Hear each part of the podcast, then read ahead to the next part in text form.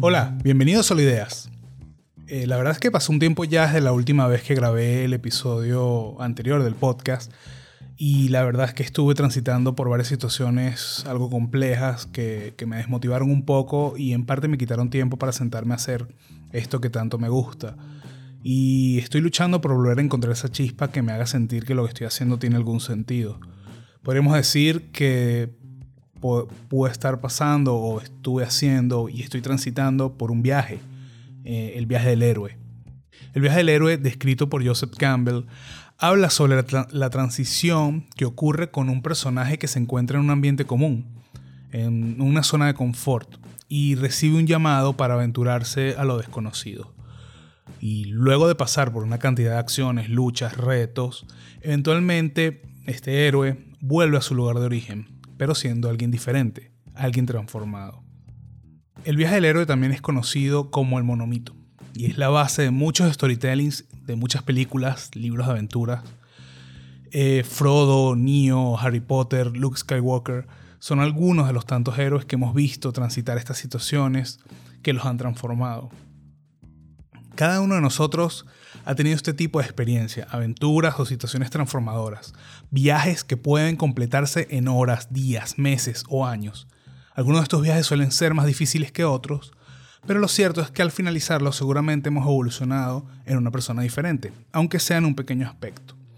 En este episodio de Solo Ideas quiero hablarte sobre cómo el viaje del héroe ha ayudado a crear historias increíbles, de esas que nos atrapan y nos emocionan, y, el mejor ejemplo para ello que puedo traerte es la película Matrix, porque contiene casi todos los elementos que conforman este viaje del héroe.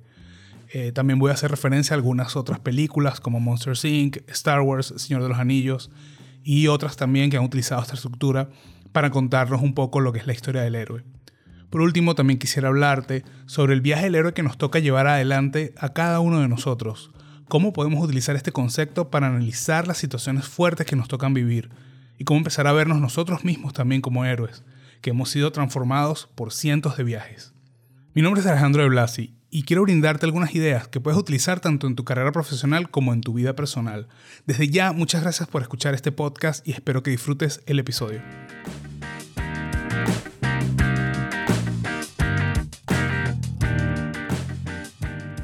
Mediados del siglo pasado, Joseph Campbell publicó el libro El héroe de las mil caras. Campbell analizó cientos de historias y relatos de diferentes culturas y religiones, y encontró que muchos de los héroes que aparecen retratados en esas historias, leyendas y mitos tienen un mismo patrón y siguen una serie de pasos o fases para completar su transición. Cuando empecé a escuchar y a leer más sobre este tema, inmediatamente lo relacioné con algo que vi hace algunos años sobre estructura de guiones de películas, del por qué ciertas películas que nos gustaban o, esas películas que nos gustan más eh, nos parecen emocionantes y nos atraen y por qué otras no lograban esa misma reacción en nosotros. Pues muchas de esas películas siguen esta estructura y por lo general causan un mayor efecto de empatía en, en nosotros, porque nos, de alguna manera nos relacionamos y nos identificamos con el viaje de ese personaje, de ese héroe. Otro tipo de estructura fundamental para la escritura de una historia, y sobre todo en el cine, es la estructura de tres actos. Eh, en el caso de las películas, si tomamos como medida de duración 120 minutos, dos horas, pues nuestro héroe entonces le, sucederá algo en el minuto 30, eh, otra cosa sucederá en el minuto 60 y luego algo más en el minuto 90. Esto tomando en cuenta, cruzando esto de, de la historia en tres actos junto con el viaje del héroe un poco, ¿no? Las películas basadas en este formato, por lo general del minuto 1 al minuto 30, nos presentan las primeras etapas del monomito. Lo primero, lo primero que nos presentan, lo primero que queremos conocer es la vida cotidiana del héroe. Lo más común es ver un día en la vida del héroe. Si recuerdan Monsters Inc., la primera escena de la película o las primeras escenas de las películas son un día en la vida de Sully, el monstruo azul protagonista pues la intención de esto es que logremos conectar con el personaje, entender su entorno y ver un poco lo que está pasando. Este primer punto es lo que llama Campbell el mundo ordinario. El punto 2 es el llamado a la aventura. Nuestro héroe recibe algo inesperado en su vida cotidiana, una llamada eh, a hacer algo que no estaba en sus planes. En el caso de Neo, ese mensaje que vemos es el sigue conejo blanco que le llega en la computadora. Por otra parte, Frodo recibe el anillo y conoce la existencia de él por primera vez. Y Luke Skywalker ve el holograma de Leia grabado en R2D2 diciendo Obi-Wan, eres mi única esperanza. Son esas primeras llamadas a algo diferente, algo que no está acostumbrado a pasar en su día a día. La etapa 3 en el viaje del héroe es el rechazo de la aventura. Como cuando Neo decide no seguir avanzando en la ventana del edificio y al final lo terminan capturando los agentes, o incluso cuando está en el auto con Trinity, Apoc y Switch y se rehúsa a continuar y abre la puerta. A veces el héroe necesita un empujoncito adicional para tomar una decisión, y una frase como Neo, ya sabes dónde termina ese camino, no quieres estar ahí, puede ayudar a que el, a que el héroe termine tomando la decisión de seguir en la aventura y continuar el camino. El punto 4 habla del encuentro con el mentor. Otro héroe que ya ha transitado este viaje y que ya ha evolucionado en una persona eh, mucho más completa. Alguien que lo guía, alguien que lo aconseja. Me imagino que ya habrás deducido que en Matrix el momento que representa esto es cuando Neo conoce a Morpheus. Y esto justamente nos lleva a la etapa 5, que es una de las más importantes del viaje del héroe. Cercano al minuto 30 de la película ocurre algo que va en contra de todo lo que estamos viendo. Algo que rompe la naturaleza del día, una decisión, un encuentro. Y es el punto 5, el cruce del primer umbral. Es un punto de no retorno, no hay marcha atrás. De ahora en adelante todo será distinto. Es el inicio de la transformación. En el caso de Matrix, si detienes la película en el minuto 30, aproximadamente estarás en la escena donde Neo tiene que tomar la decisión más importante de toda la película. ¿Me tomo la pastilla roja o me tomo la azul? En Casablanca vas a ver ese momento en donde Rick se encuentra nuevamente con Ilsa. Y en Monster Inc., Sol está de frente a la puerta de Boo y, tiene que tomar la decisión si la abre, entra o qué hace. Y de hecho ese es el primer momento donde encuentra a Boo y, y tienen ese primer contacto. A partir de acá comienza el viaje transitar la transformación y qué mejor manera de hacerlo que empezar a entrenar y hacer pruebas. La etapa 6 nos habla de las pruebas, los aliados y los enemigos. Por lo general, el héroe fallará un montón de veces, pero eventualmente aprenderá y superará la prueba. En esta etapa también, eh, el héroe por lo general conocerá a su enemigo o su oposición. En cómo entrenar a tu dragón, Vemos a Hippo tratar de crear una amistad con Chimuelo e incluso tratar de reparar su aleta, lo vemos fallar varias veces, pero eventualmente presenciamos un logro, una superación de la prueba. En Matrix esta etapa está muy bien representada por todas las pruebas que vemos hacer a Neo, saltar un edificio, pelear con Morpheus, y, entendemos que no es extraño que falle, y eventualmente logra una victoria. Además, si detienes la película en el minuto o, o casi en el minuto 60, te encontrarás con la parte en donde está caminando con Morpheus en la ciudad y pasa la famosa chica de rojo. Y al voltear de nuevo se encuentra de frente con el agente Smith. Y acá es donde Neo entiende que este es su enemigo. Esta es la presentación de su oposición. Otro punto interesante que menciona Campbell en el monomito es que entre los aliados se encuentra la diosa, una persona por la cual puedes sentir amor. El encuentro con la diosa es la prueba final del héroe para ganar el don del amor, eso dicen incluso puede ser una figura casi materna. Por ejemplo, cuando Frodo se encuentra, a, se encuentra Galadriel, la elfo que lo ilumina y le da esperanza para lograr su misión. Eh, y por otro lado, en Matrix vemos esa chispa de amor entre Trinity y Neo. Y bueno, creo que intentaron hacer esto en Star Wars, en la primera, en la de eh, Una Nueva Esperanza. Nada, cuando hicieron este, este feeling entre Leia y Luke, lo, raro y lo bizarro de todo esto es lo controversial de la escena donde Luke termina besando a Leia, que es su hermana, y aunque por el para el momento nadie lo sabía, o me imagino que para la historia no estaba definido de esa manera, creo que es lo que intentaron hacer con Star Wars, de, de traer ese punto donde la diosa estaba entre los aliados. La etapa 7, acercarse al abismo. El héroe ya aprendió lo básico, entrenó y recolectó toda la información necesaria. Es hora de enfrentar su destino. En Matrix vemos este punto como, como el punto crucial en donde Neo ya está listo para ir a la pitonisa, ir a donde la pitonisa a saber si es el elegido o no. Y a partir de este, de este punto eh, se empieza a, crear todo, empiezas a recorrer el abismo, a transitar la crisis y empieza a, ocurrir el punto más fuerte. Eh, esto también se conoce como la caverna oscura Y, esto nos lleva a la etapa 8. La etapa 8 es la apoteosis o, culminación. Es donde el héroe que conocemos muere y renace un nuevo héroe. Eso es, eso es, lo, que, es lo que dice Campbell. Esta fase es una de las más importantes del viaje también, porque el héroe se enfrenta a sus retos personales, se enfrenta a sus mayores retos o a, él mismo. Las cosas eh, deben empeorarse antes de mejorar. Por lo general, esta etapa la vemos casi siempre ubicada en el minuto 90 en las películas, y es el lugar de máxima tensión en la historia. Muchas veces puede suceder en este punto que nuestro héroe está a punto de morir y te van a querer hacer pensar que no lo va a lograr, que no va a salir de la situación, o también te lo presentan como que el héroe es testigo de una muerte.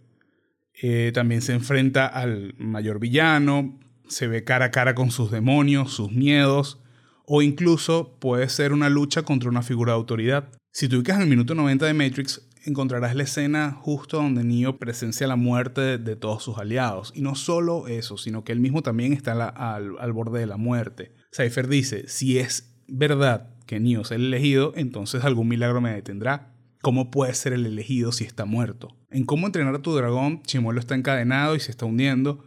Ipu intenta rescatarlo, se queda sin aire y se desvanece. Pareciera que nadie va a poder salvarlos. En Monster Inc., Sully y Mike son desterrados al mundo de Pie Grande. Y justamente ocurre esto, enfrentaron a, una figura de autoridad que era el jefe y en ese momento justamente también conocieron que era su mayor enemigo. ¿cómo podrían volver de vuelta y salvar a Boo? O sea, es como que te presentan todo como que no hay marcha atrás, eh, no lo van a lograr. Incluso en Star Wars, en el episodio 1, vemos cuando Obi-Wan se está enfrentando junto con Qui-Gon Jinn a Darth Maul y justamente Obi-Wan tiene que presenciar la muerte de su, de su maestro y no le queda más remedio que enfrentarse él solo al enemigo. Igual pasa con Neo también porque, porque eventualmente logran sacar a, a Trinity de, la, de, Matrix y se queda él solo allá adentro peleando con los agentes. La etapa 9 nos habla sobre el don final. Todos los pasos anteriores estuvieron bien y sirvieron para preparar y purificar a la persona para este paso. Neo es la primera persona en pelear tanto tiempo y de manera tan igual con el agente Smith. Además, empieza a ver en Matrix en ese código verde, algo que era inentendible para los demás. Es el don. O sea, tiene el don, es el elegido. Según, según Campbell y según varios historiadores, también hay muchas más etapas en este final de la historia, ¿no? Una vez que, que enfrenta al villano y, se hace el desenlace.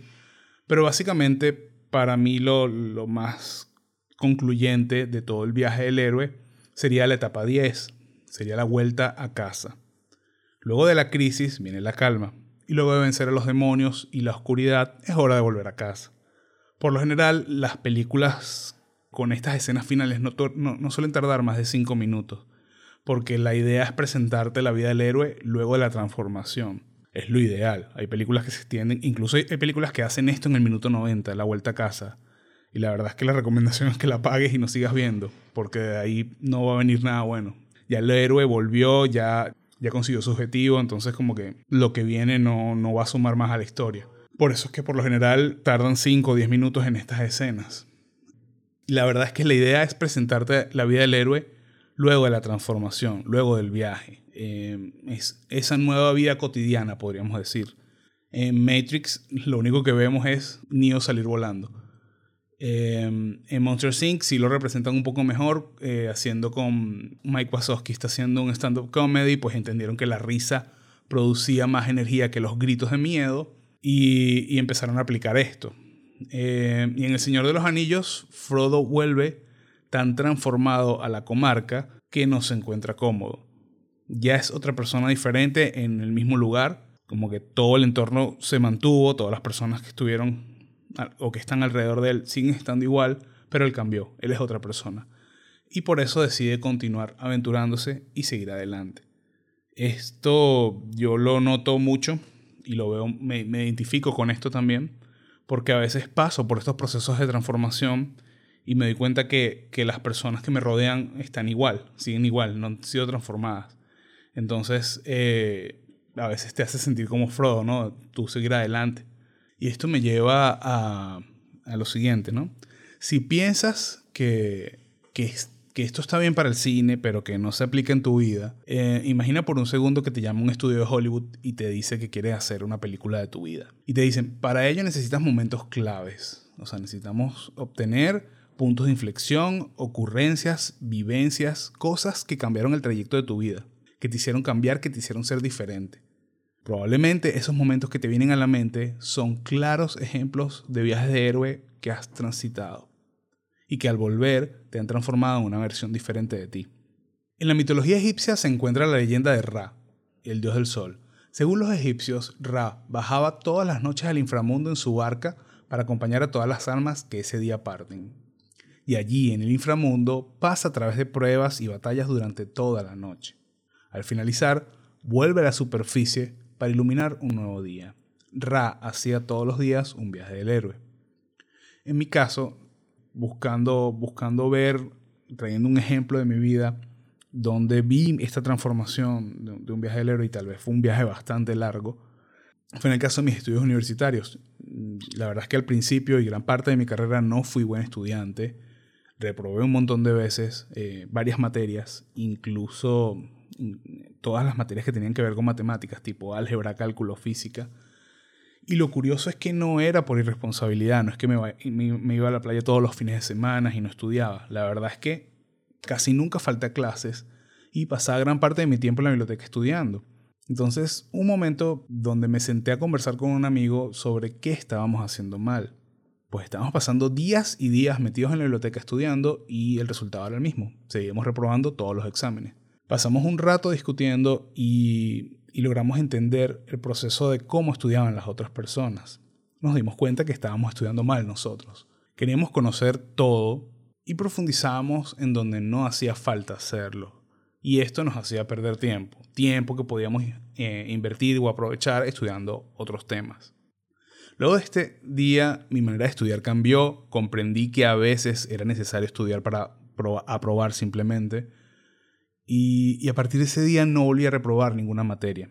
Incluso me pude graduar en el tiempo que lo propuse, o sea, en ese momento dije, bueno, me faltan tantas materias, en tantos semestres las puedo meter y cumplí a cabalidad ese plan. Eh, incluso cuando volví a retomar los estudios para hacer un posgrado, estas, estas asignaturas relacionadas con matemáticas fueron las que mejor me fue. Jamás pensé que yo iba a tener eh, una definitiva 20 en estadística o en finanzas. Y mucho menos se me ocurrió y se me pasó por la cabeza pensar que yo iba a ser la primera persona o, o tener el primer lugar en mi promoción de graduación. Historias como estas se vienen a mi mente todo el tiempo cuando me pongo a analizarlo desde un punto de vista del viaje del héroe.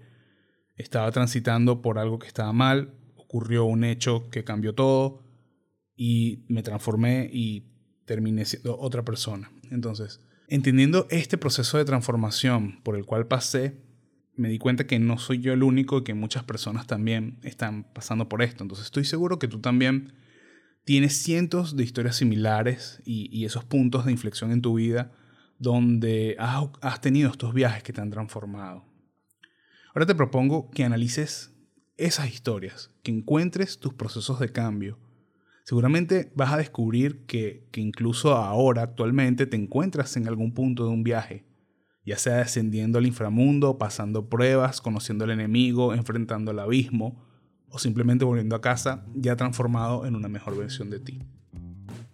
No me queda más que darte las gracias por llegar hasta acá y escuchar este episodio del podcast. Si te gustó, compártelo con quien creas que pueda serle útil. Y si te gusta el contenido, puedes visitar mi blog en www.alejandrodeblasi.com o también seguirme en las redes sociales. Ya sabes que estoy en Instagram, Facebook o LinkedIn como de Blas Alejandro. Muchas gracias de nuevo y te espero en un próximo episodio de Solo Ideas.